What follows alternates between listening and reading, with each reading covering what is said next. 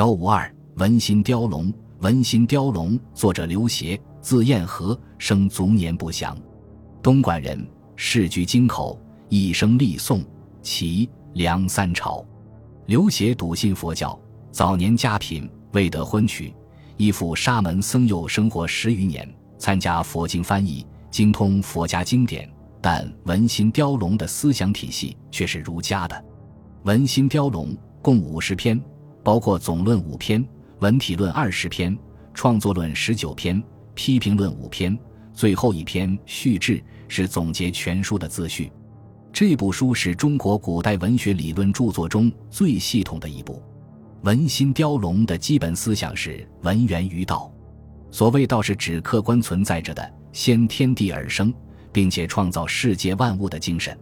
文学根源于道，道又被圣人所发现和体现。通过圣人之手用文章予以表现，所以圣人的六经就是道的文字表现和真理的渊薮，为后世文章确立了思想上和艺术上的准则。一切文章的本源都起于六经，文学的职能就在于阐述六经中所蕴含的圣道，即原道、争圣和宗经。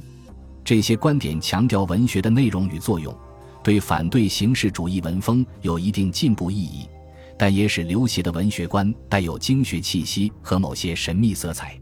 文心雕龙》分文体为三十五种，论述较为完整。作者对每类文体的说明，都是和文学发展历史的叙述、作家作品的评论、写作方法和要求的阐明等相结合，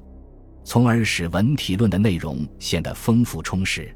创作论是《文心雕龙》中最精彩和最值得重视的部分。书中对文赋涉及的一些问题，逐一分专篇予以深入探讨，如神思论艺术构思，体性论作者个性与作品风格的关系，氧气论如何提高创作修养，通变论继承和革新，情采论内容和形式的关系，比兴论文学创作中两种重要表现手段，比和兴物色论文学创作与自然环境的关系。时序论文学与社会环境的关系，总述论掌握艺术技巧的重要性，知音论如何着手开展批评等等。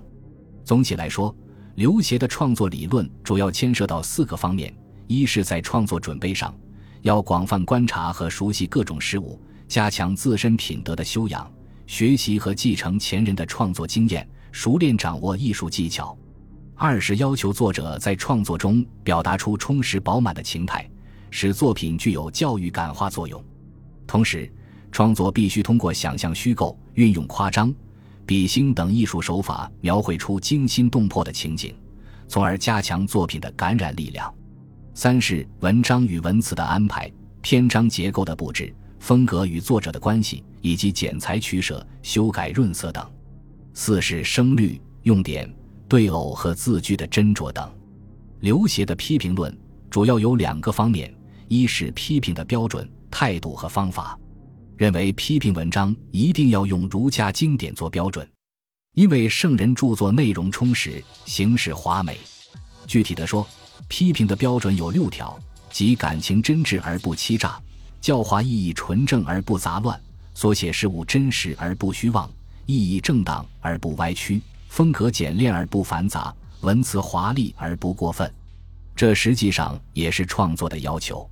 刘勰认为，文学批评要克服秦汉以来存在的三种毛病：贵古见今、崇己异人和信伪迷真。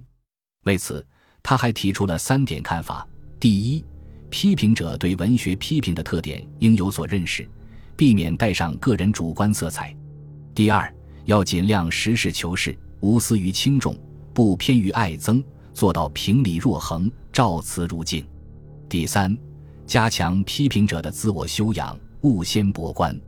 批评论的另一个方面是刘勰的批评实践，如在作家论上，他评论作家所持的态度和方法，一是以简要评语指出不同作家独具的特点，二是坚持知人论事的方法，把作品的思想倾向与作家的生活遭遇联系起来研究。三是对部分作家的评论贯彻了内容与文词并重的观点，《